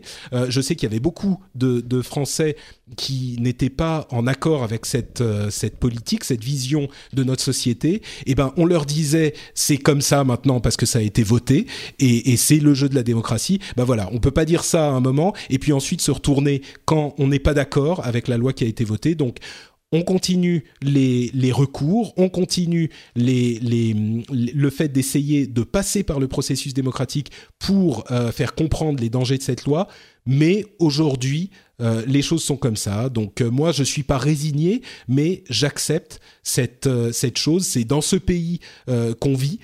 je pense qu'il a que la liberté du, du, peuple français a été un petit peu diminuée par cette décision, mais c'est le choix que nous avons fait par ce processus démocratique. Donc il faut que ça soit le choix pour tout le monde. Malheureusement, mais c'est comme ça. C'est pas du défaitisme, hein, mais voilà ce que j'en pense. Pas de commentaires des deux autres? Euh, moi, je suis comme toi contre la surveillance de masse. Mais euh, le côté positif des choses, c'est que ça va aussi nous protéger contre l'espionnage extérieur et, euh, et renforcer nos Alors là, je suis pas. Oui, si tu le dis. En fait, c'est le principe. Moi, j'ai vu le côté des entreprises avec le Patriot Act, où les entreprises françaises refusaient d'être sur des serveurs américains parce qu'avec le Patriot Act, ils pouvaient se faire espionner. Et c'était des grandes banques. Donc, euh, d'avoir un notre propre système, ça peut peut-être aider à nous protéger un petit peu. Mmh. Bon, le, le, le, bon côté du truc. Jeff, avant de, de nous quitter, une, une, réaction sur la chose, euh, comme on l'a vu aux US ou je sais pas? Ouais, c'est toujours problématique, euh, au sens où euh, soit tu, euh, tu essaies de, de limiter euh, bah, l'entrave aux libertés personnelles et après tu te retrouves dans des situations où tu euh, souhaites que tu avais pu hacker la, la mailbox du terroriste, etc. Et puis derrière, une fois que quelque chose se passe, tu vas overboard et tu, tu passes des lois qui vont trop loin. Et donc je pense que comme, comme en tout, il faut balancer les choses équilibrer, et équilibrer et euh, bah, balancer ça se dit non? Équilibré? Okay. équilibré. Euh, pas, dans ce contexte je crois mais ok. Et euh, faut voir un petit peu. Enfin je pense que euh, il faut essayer de d'être ouvert sur les évolutions de ces lois euh, et les retoucher tous les 3 6 mois 8, 12 mois pour voir quelle était quelle était la bonne chose. Mm. mais tu peux pas tu peux pas ne pas avoir un un ensemble de lois qui vont régir euh, ce genre de choses parce qu'aujourd'hui, euh, malheureusement, euh, les réseaux sociaux, Internet, l'email hein, sont devenus des facteurs majeurs de communication pour euh, pour les terroristes et les gens qui et c'est pas seulement les terroristes, c'est aussi les vendeurs de drogue, etc. les malfaiteurs en général et il faut pouvoir l'utiliser. Hmm. Je crois que la grande la grande préoccupation de tout le monde et la réponse au, au Conseil constitutionnel, c'était cette question de de, de décision qui n'était pas soumise à la décision d'un juge finalement. Et, et bon, on va pas refaire le débat, mais effectivement, maintenant le, les choses sont passées. Donc euh, le débat, le, combat euh, continuera, euh, c'est certain, mais par d'autres types de recours et, et, par des organisations comme la Quadrature du Net. Je pense que si on veut continuer ce combat, c'est par ce, ce, cet intermédiaire. Jeff, je crois que tu dois filer. Yep.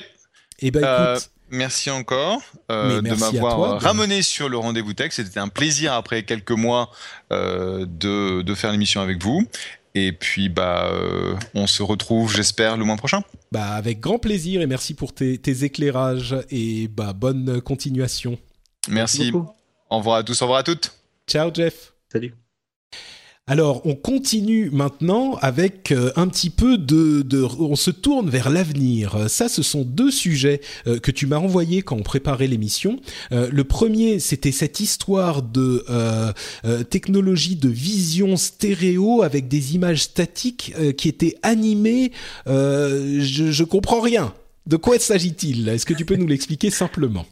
Alors, juste pour expliquer un petit peu de contexte, depuis 30 ans en informatique, on parle de réseaux de neurones qui servent à faire l'intelligence du futur. Et euh, il y a eu énormément d'avancées euh, en termes de recherche. Et en 2014-2015, on a euh, beaucoup d'évolutions qui sont faites sur le traitement d'images. Et on commence à voir apparaître dans la presse ce genre de choses. vous en a parlé dans le rendez-vous tech précédent avec Google qui est capable de mettre des catégories sur les photos pour euh, pour savoir que s'il y a un, chien, un chat sur sur telle ou telle image. Et là, ça continue, c'est-à-dire que à partir d'un ensemble de photos, euh, il y a des algorithmes qui sont capables de construire une vidéo euh, en remplissant les, les manques qu'il y a d'une photo à l'autre. Donc c'est on crée on crée carrément de la donnée. Euh, pour ceux que ça intéresse, euh, la, vidéo est assez euh, bluffante. Et si vous voulez voir une version vulgarisée de, tout ce jargon, il y a un TED Talk de Faye Failey qui euh, montre où on en est en 2015 et comment ça révolutionne les choses. Et ça va révolutionner votre quotidien parce que euh, Yann Lequin, euh, je crois qu'on en parlait dans un autre rendez-vous tech, est un ingénieur de chez Facebook qui est capable de faire justement de la reconnaissance d'images, mais aussi d'action dans les images, comprendre tout ce qui se passe derrière une image juste en regardant l'image. Et il est il travaille chez Facebook, ils ont ouvert un labo R&D sur Paris l'avenir nous promet euh, la capacité de savoir ce qui se passe euh, dans toutes les vidéos que vous regardez sur YouTube. C'est un, truc qui est assez saisissant. Euh, pour trouver la vidéo de, Fei Fei Li, euh, vous pouvez taper donc soit Fei Fei Li, F-E-I-F-E-I-L-I, euh, soit How We're Teaching Computers to Understand Pictures, comment nous apprenons aux ordinateurs à comprendre les images.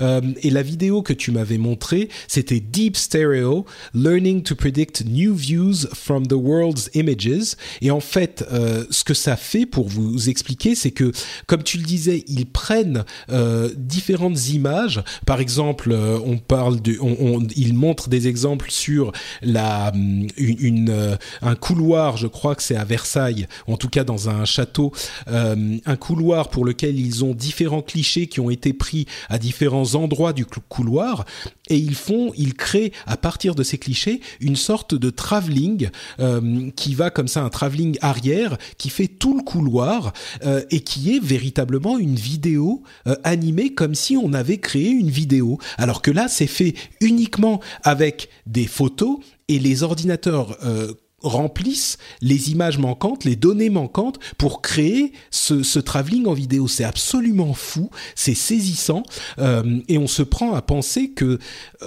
quand on a euh, les des, des, on a des images un petit peu partout sur euh, Google Earth ou euh, des, des, images qui sont géotaguées et rendues publiques qu'on peut avoir de différentes choses, on peut créer des vidéos. Ça c'est le tout début, mais on pourra créer des vidéos pour visiter ces endroits à partir de données très fragmentées que que ne sont que des photos, c'est assez assez incroyable quoi. Comme euh, je, pense que euh, Street View typiquement c'est un très bon usage où euh, les, les, les, Google Cars prennent une photo tous les X mètres.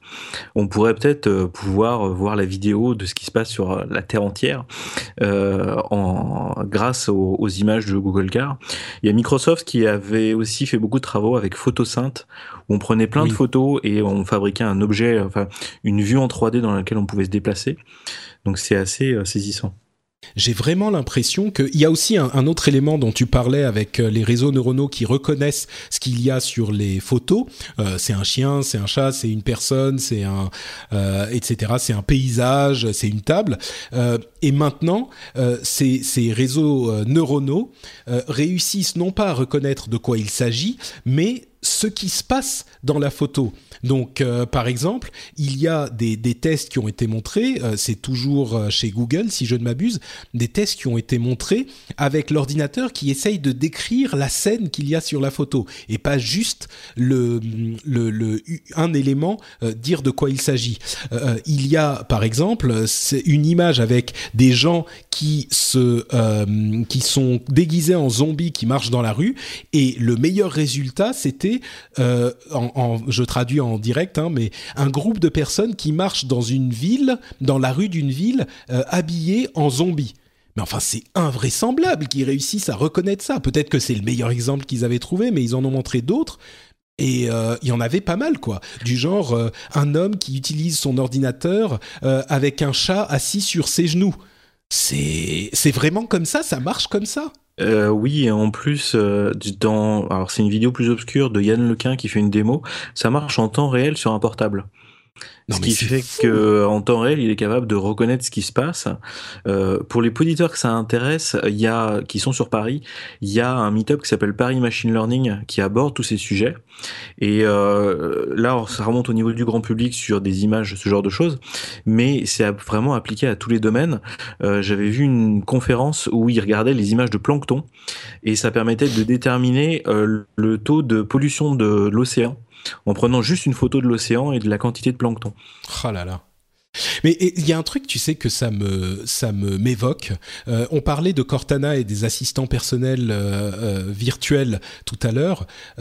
c'est ce genre de choses qui font que les progrès que sont en train de faire ces assistants En fait, c'est des progrès dont on se rend pas compte, mais qui tout d'un coup vont transformer un petit peu tout, quoi. Imaginez, ça veut dire que ce genre de recherche, ça veut dire que un, ordinateur peut comprendre ce qu'il y a dans une photo et savoir tous les éléments. Et, donc, on va pouvoir cette intelligence va être transférée euh, vers ces assistants qui vont connecter tous ces éléments d'intelligence artificielle en même temps. en fait, ce que je suis en train de dire, c'est que Skynet n'est pas loin, je crois. Bah, pour te donner un exemple juste tout simple, Google a acheté Nest. Nest fait Dropcam. Dropcam, c'est une caméra qui filme chez les gens en permanence. Euh, Google a fait Tango. Tango, c'est euh, une caméra qui est capable de numériser en 3D un environnement. Et Google a ses algorithmes qui savent, savent reconnaître ce qui se passe dans une pièce. Donc quand tu croises les toits, les trois, Google est potentiellement capable de numériser euh, n'importe quel habitat euh, en comprenant ce qui se passe. Euh, voilà, ça laisse réfléchir. Et du coup, la suite logique, c'est forcément les robots dont tu voulais nous parler aussi.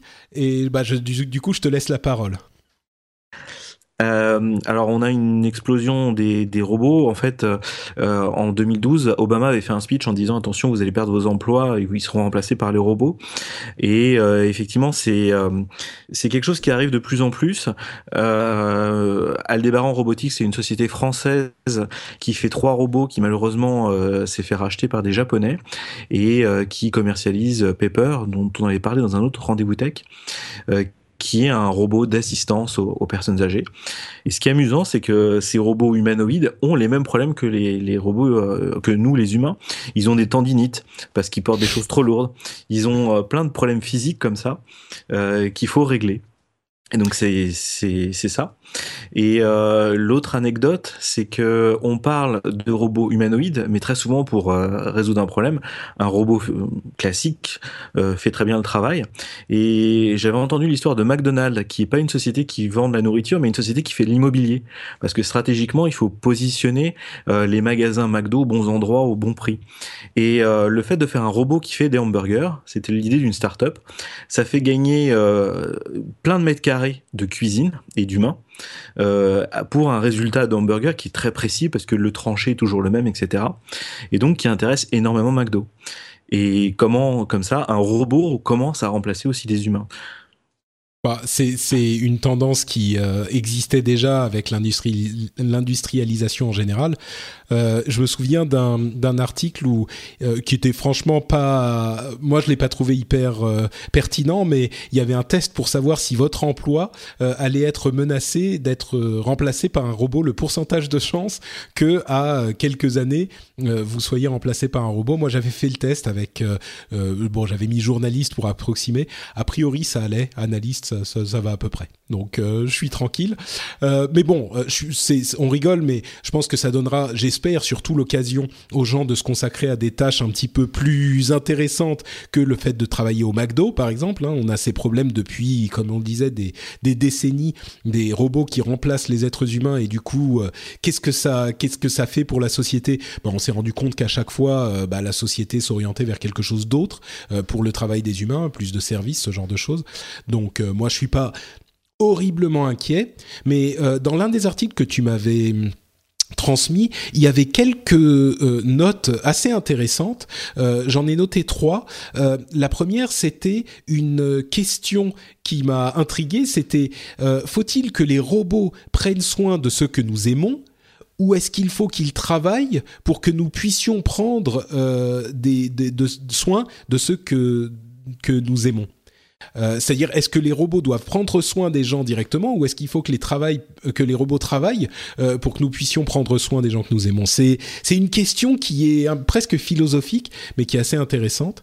à propos de philosophie, il y avait une autre mention du fait que depuis 2012, l'Union européenne a financé un projet qui s'appelle RoboLaw, qui est pour étudier les implications sociales et juridiques et éthiques du, du développement des technologies robotiques, ce qui peut paraître être un petit peu de la science-fiction, mais comme on le voit, ça arrive beaucoup plus vite qu'on ne le, qu'on ne le pense. Euh, et enfin, la dernière réflexion qui m'a paru extrêmement intéressante, c'était euh, le fait que nous avions un véritable défi culturel en Europe, euh, parce qu'en Asie, en fait, le, les sociétés, enfin les, gens aiment bien les robots et ils les considèrent comme des amis, alors qu'en Europe, on a une certaine défiance vis-à-vis des robots et on a tendance à considérer qu'ils vont se rebeller contre nous, qu'ils vont devenir des ennemis. Et donc, on peut avoir un désavantage culturel finalement, euh, et donc euh, par de par ce biais euh, économique et, de, de, recherche, par ce fait que on ne fait pas confiance aux robots. Donc voilà, j'avais trouvé toutes ces réflexions assez intéressantes et je voulais vous les vous les partager.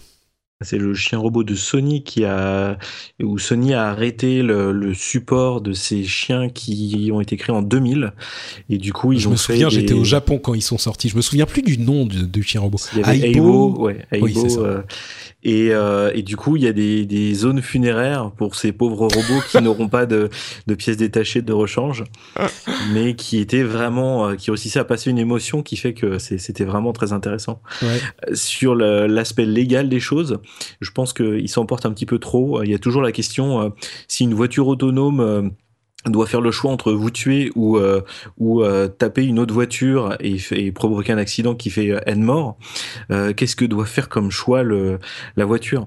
Et au final, bah, les, les, les choix ils sont arbitraires et on peut pas mettre de loi autour de ça. C'est c'est c'est toujours la responsabilité du conducteur derrière. Ah bah oui, mais il euh, y a quand même la question qui va se poser à un moment pour la personne qui va écrire l'algorithme. Donc euh, il faut se poser la question. On peut pas juste dire bah tu vois quand on est dans une voiture euh, normale, et bah voilà, il se passe ce qui se passe. Mais quand c'est une voiture, voiture qui est programmée pour conduire, euh, il faut bien déterminer ses paramètres dans le programme. Oui, mais ce sera. C'est pas pour tout de suite. Je, je pense que oh si ça va arriver vite, mais je pense que mmh. très rapidement le choix final va être fait par l'humain, euh, parce que s'il y a un choix arbitraire qui est fait, bah bon, il y aura un choix arbitraire, mais on pourra pas le reprocher. Mais euh, oui, mais c'est pas possible. Si tu es en train de conduire à 50 km/h, ce qui est pas très rapide, mais tu tu peux pas prendre la décision si la voiture est en train de conduire pour toi, qu'il se passe quelque chose, euh, c'est pas l'humain qui va prendre la, la décision, c'est pas le conducteur, puisque la voiture est en train de conduire. C'est l'algorithme à l'algorithme, il y aura un choix arbitraire qui sera de certainement de, de faire dans bah, le, le, meilleur des cas, mais bon, ça bah, plaira pas, pas forcément au producteur.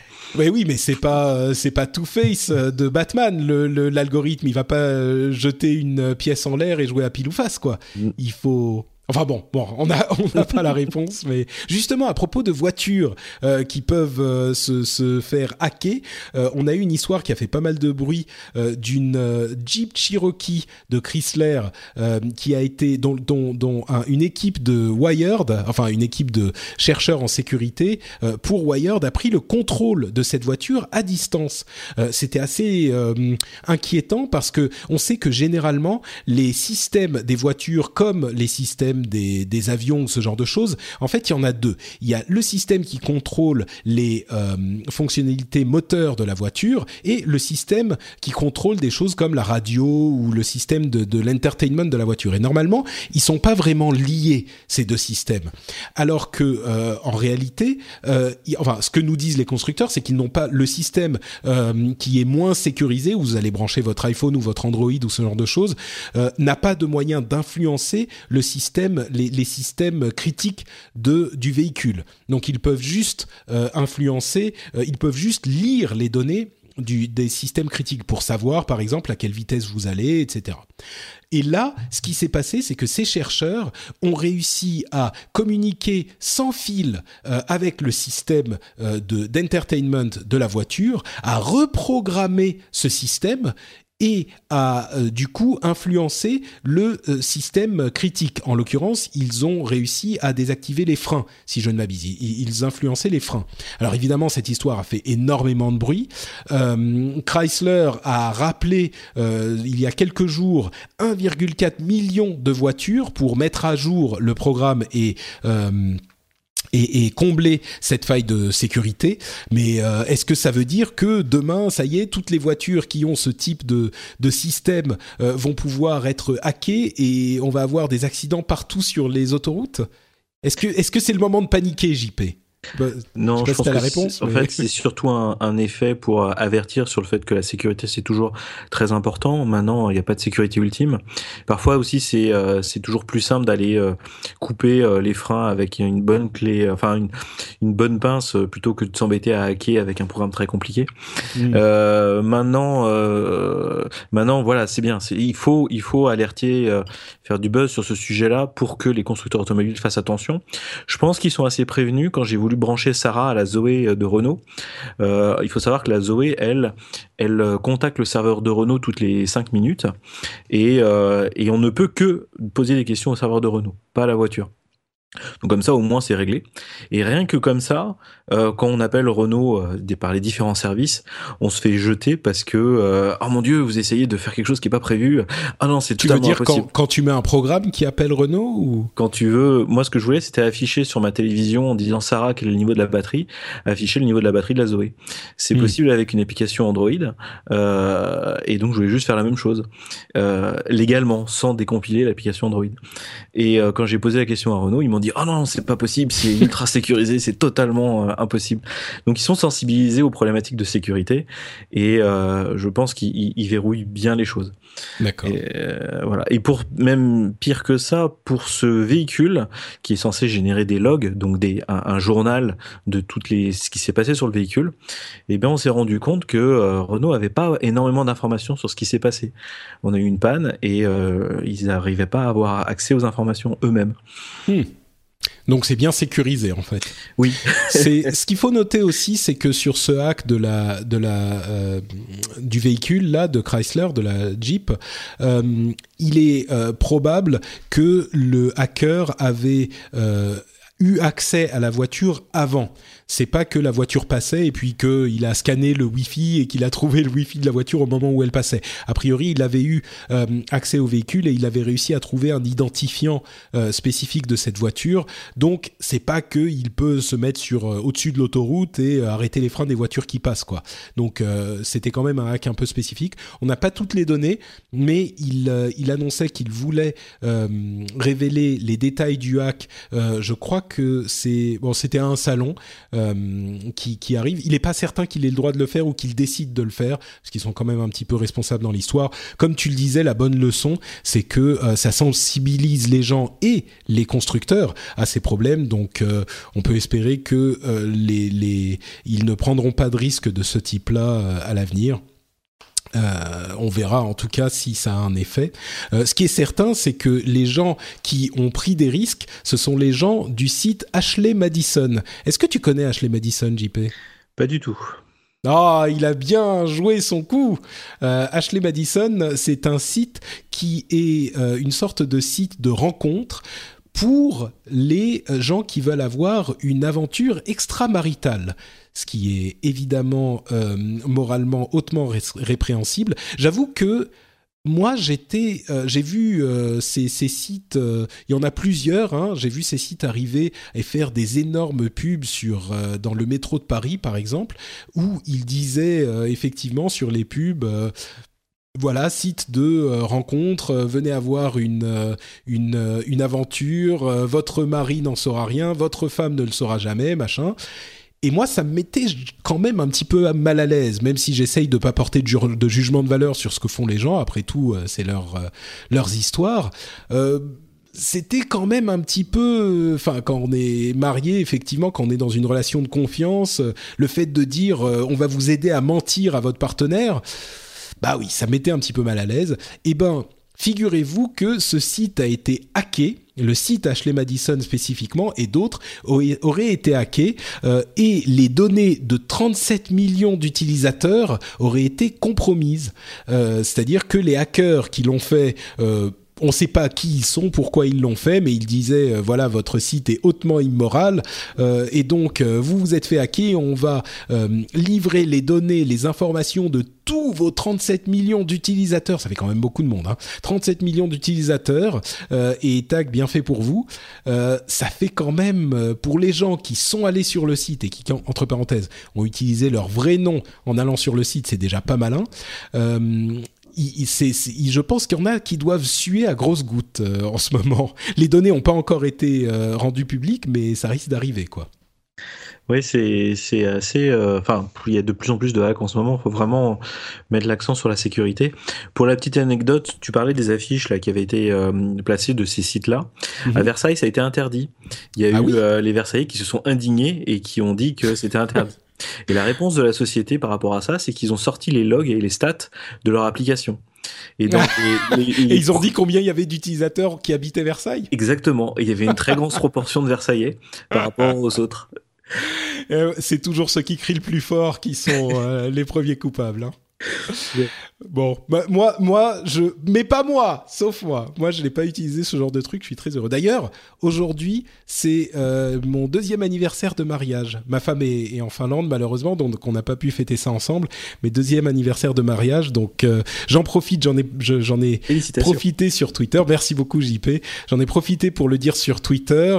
Euh, je, je, suis, enfin, c'est deux ans de bonheur, six ans qu'on se connaît de bonheur absolument infini, et je suis euh, incroyablement reconnaissant d'avoir rencontré ma femme. C'est, comme je le disais sur Twitter, la meilleure chose qui me soit arrivée. C'est peut-être aussi un peu pour ça que quand je vois les trucs comme Ashley Madison, je me dis, ouais, je trouve ça un peu bizarre, mais peut-être qu'il y a des gens qui sont dans des relations un petit peu euh, plus malheureuses et que c'est leur seul moyen de de, s'échapper ou je sais pas. je me dis quand on connaît pas les gens, on connaît pas les problèmes, vaut mieux pas porter de jugement de valeur, mais bon. Un divorce sur deux en région parisienne. Ouais, ouais, voilà. Et je pense que, bon, là on parle de complètement autre chose, donc je vais m'arrêter. Mais la chose à dire, c'est que Ashley Madison, euh, qui prétendait que quand vous payez pour effacer vos données, elles étaient totalement supprimées de leur site, euh, vous payez à peu près 20 dollars, je crois, pour supprimer les données, pour supprimer votre compte, et eh ben il se trouve qu'ils ils n'effaçaient pas vraiment les données, et selon les hackers, ils ont aussi récupéré les données des gens qui pensaient avoir effacé leur compte.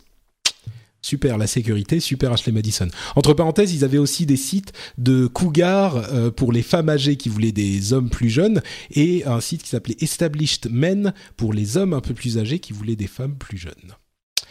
Eh ben, c'est du propre. Hein bon, il n'y a pas que des mauvaises nouvelles dans tous ces domaines, il y a aussi peut-être enfin tout le monde prie, tous les technophiles joignent leurs mains et espèrent que ça se produira, euh, la fin de Flash qui pourrait arriver. Vous savez, Flash, ce logiciel, ce logiciel des années 90 peut-être, euh, qui permettait de faire, d'ajouter des fonctionnalités au site web qu'il n'avait pas euh, il y a donc deux décennies, mais qui aujourd'hui est une sorte de nid de bugs et de hacks justement absolument infernal, qui n'arrive pas à être maintenu par son éditeur Adobe. Euh, le, le, le, chef de la sécurité de Facebook, Alex Stamos, a mis un petit peu le feu aux poudres en déclarant publiquement quelque chose d'assez presque agressif en disant qu'il était temps qu'Adobe annonce euh, ces projets pour la fin de vie de Flash, donc pas qu'ils l'arrêtent tout de suite, mais qu'ils disent, voilà, dans 18 mois, 24 mois, euh, Adobe Flash va être euh, ne sera plus supporté et doit arriver en fin de vie. il y a plusieurs acteurs du net qui ont suivi, euh, qui ont embrayé le pas, ça a amené un petit peu de, de commentaires euh, sur le net. Donc il n'est pas impossible qu'à un moment on sente arriver la fin de, Flash. En tout cas aujourd'hui, les choses sont clairement dites. Euh, Flash, on n'en veut plus. Quand est-ce que ça va arriver, on ne sait pas, mais c'est sur le chemin de la fin, quoi. C'était le rendez-vous tech, l'épisode du renouveau, parce que entre Windows 10 qui va en permettre de enfin virer IE6, surtout en entreprise, et, euh, et, là le fait de pouvoir enfin virer Flash, qui était une, une verrue mais qui a vraiment fait son travail pendant des années, ça va nous permettre d'avoir un web beaucoup plus propre. C'est vraiment une très bonne chose. Bon, euh, on avait quelques autres sujets, mais qui au final me paraissent pas ultra euh, important. Je voudrais juste en citer peut-être deux. Euh, le premier, c'est le fait que Bruxelles serait en train de s'attaquer au euh, géoblocage pour les œuvres cinématographiques en Europe. C'est-à-dire que dans l'esprit du marché unique, il y aurait une initiative pour que si un film ou une production cinématographique est disponible quelque part en Europe, elle soit également disponible dans les autres pays européens. Ça serait évidemment une bonne chose, bah, économiquement parce que ça permettrait d'avoir euh, de dynamiser un petit peu le marché unique dans ce domaine parce qu'aujourd'hui c'est infernal si on veut faire quelque chose là-dedans. C'est euh, un, vrai casse-tête parce qu'il y a des licences accordées à tel ou tel pays dans telle ou telle condition avec les fenêtres euh, de diffusion etc qui sont infernales. Espérons que Bruxelles se, se, décarcasse pour trouver une solution à tout ça. et une autre chose, est-ce que tu as suivi l'histoire de Breakthrough Listen en, bon français non, pas du tout. Pas du tout. Et eh ben en fait, euh, c'est une initiative qui a été euh, annoncée par Stephen Hawking euh, pour renouveler le le projet oui, ah Ça, te dit quelque chose, ça y est? Ça me dit quelque chose, oui. Euh, alors, tu pourras me dire si je, si je dis des bêtises. Euh, en fait, c'est un projet pour euh, renouveler l'idée d'écouter les ce qui se passe dans l'espace, en fait, pour essayer de détecter de la vie intelligente dans l'espace en écoutant toutes les fréquences radio dans l'espace infini. c'est une initiative qui n'est pas initiée par Stephen Hawking, mais par énormément de scientifiques de la planète, des, des, des astrophysiciens, des mathématiciens, etc., etc. C'est un projet qui est déjà qui a déjà 100 millions de dollars euh, dans les sacs euh, et qui risque, si j'ai bien compris, euh, d'adopter une méthode de comment on dit ça, de calcul participatif finalement, euh, comme le, les projets Foldit et, et, SETI at Home et Foldit at Home pour ceux qui s'en souviennent euh, à l'époque, qui permettront donc d'avoir un logiciel qui va permettre d'analyser en temps réel les fréquences radio qui seront attribuées à différents ordinateurs qui auront installé ce programme et donc de de mettre en commun toutes les puissances de plein d'ordinateurs, de millions d'ordinateurs dans le monde, euh, pour essayer de trouver euh, des, signaux de vie euh, intelligente dans l'univers. C'est quelque chose qu'on a un petit peu délaissé ces dernières années, mais qui est hyper enthousiasmant et j'espère vraiment que ça va... Enfin, que ça va nous raviver cet intérêt pour l'espace qui est un petit peu qui, qui, recommence à venir avec les efforts de la NASA de, marketing depuis qu'ils ont qu'ils ont moins de euh, de, de, comment dire de d'argent de l'État américain. Et du coup ils sont redevenus cool avec toutes sortes d'initiatives incroyables. Et donc l'espace est en train de redevenir cool. Moi ça me ça, ça me plaît pas mal quoi cette euh, cette histoire sur le même sujet, euh, je vous invite à écouter aussi un, TED Talk sur euh, le futur de l'exploration spatiale, euh, où ils expliquent qu'en fait on ne partira pas avec un vaisseau spatial parce que c'est compliqué, on ne sait pas voyager vite et bien, mais par plein plein plein des millions de petites micro-machines qui vont partir pour explorer l'espace et qui seront pas contraintes à toutes les problématiques de gravité, etc. Ils prenaient l'image par exemple du de, de l'araignée qui est capable de marcher sur l'eau parce qu'elle pèse très peu et du coup on est sur des phénomènes physiques qui sont complètement différents. Et donc ce TED Talk explique que bah, l'avenir, ce sera envoyer des, des millions de machines dans l'espace qui auront la capacité d'aller plus loin, plus vite, et qui vont discuter entre elles pour aller explorer. Intéressant ça. C'est, je me souviens d'une euh, d'une théorie, je ne sais plus quel est le nom de cette théorie, euh, qui prouverait qu'il n'y a pas de vie intelligente dans l'univers, parce que justement, s'il y en avait une, elle aurait envoyé des robots qui s'auto-répliquaient, qui s'auto-reproduisaient euh, dans l'univers, et que par expansion euh, logarithmique, plus tu en as, plus ils se divisent, enfin plus ils se reproduisent, et donc très vite on se met à explorer tout l'univers, et ben s'il y en avait, euh, cette méthode est tellement évidente si nous on y a pensé qu'une vie intelligente l'aurait envoyée depuis des, millions ou des centaines de millions d'années et elle aurait déjà atteint notre planète, donc on l'aurait déjà vu. Donc a priori, euh, bah comme cette méthode n'a pas été utilisée et que c'est une méthode évidente, bah ça veut dire qu'il n'y a pas de vie euh, intelligente dans l'univers. Mm. Hmm. Bon, peut-être aussi que euh, c'est pas, peut-être qu'ils nous ont vus et qu'ils veulent pas nous parler, peut-être qu'ils ont euh, euh, pas envoyé jusqu'ici parce qu'il y a tellement de planètes, je sais pas, mais ça m'a fait bien rigoler cette histoire. Bon, bah écoutez, euh, on arrive à la fin de cet épisode. Euh, je pense qu'on a parlé de pas mal de choses intéressantes. J'espère que l'épisode vous a plu. Si vous voulez en savoir un petit peu plus euh, sur JP et sur tous ses projets, il va vous dire tout de suite comment vous pouvez le joindre et le suivre sur Internet. Alors c'est @jpancos sur Twitter, sinon encos.net sur mon site et puis et puis vous aurez accès à tout. sarah.encos.net pour avoir plus d'infos sur Sarah. Si vous êtes un fan de maisons connectées et d'intelligence artificielle, allez sur sarah.ancos.net, vous ne serez pas déçus. Pour ma part, c'est NotePatrick sur Twitter. Euh, Jeff, c'est at Jeff toujours sur Twitter. Vous pouvez retrouver cette émission euh, sur frenchspin.fr. Vous pouvez aussi me retrouver sur Facebook, c'est facebook.com slash notepatrick. Euh, Google Plus est vraiment en train d'être démantelé par euh, Google. On a entendu qu'ils le supprimaient de tous leurs services, à commencer par YouTube aujourd'hui. Donc bon, je vais quand même dire que je suis sur Google Plus, mais je ne sais pas combien de temps ça va durer. comme je le disais, vous pouvez retrouver l'émission sur frenchspin.fr. Vous pouvez retrouver également d'autres émissions comme le rendez-vous jeu au hasard où on parle toutes les deux semaines en alternance avec le rendez-vous tech euh, de jeux vidéo.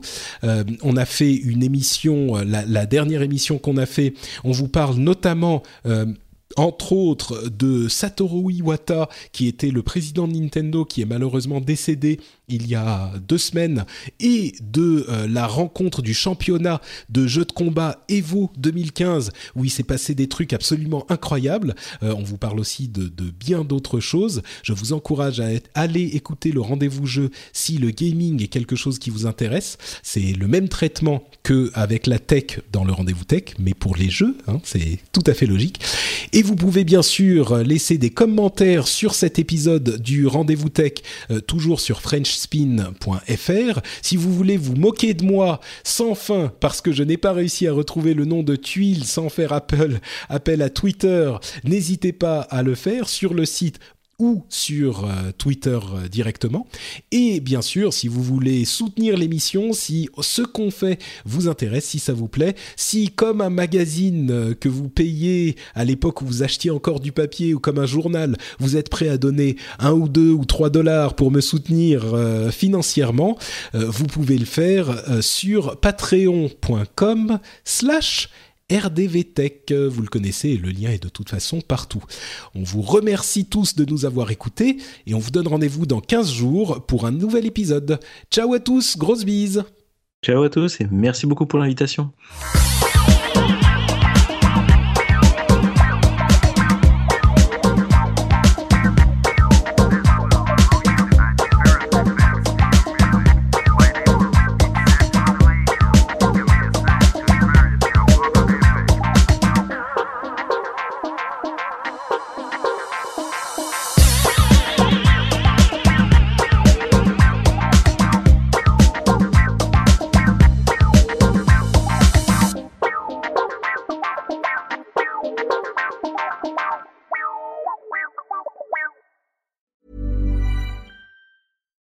Want flexibility? Take yoga. Want flexibility with your health insurance? Check out United Healthcare Insurance Plans. Underwritten by Golden Rule Insurance Company, they offer flexible, budget friendly medical, dental, and vision coverage that may be right for you. More at uh1.com. Hey, it's Paige DeSorbo from Giggly Squad. High quality fashion without the price tag. Say hello to Quince. I'm snagging high-end essentials like cozy cashmere sweaters, sleek leather jackets, fine jewelry, and so much more. With Quince being 50 to 80% less than similar brands. And they partner with factories that prioritize safe, ethical, and responsible manufacturing. I love that. Luxury quality within reach. Go to quince.com slash style to get free shipping and 365 day returns on your next order. Quince.com slash style.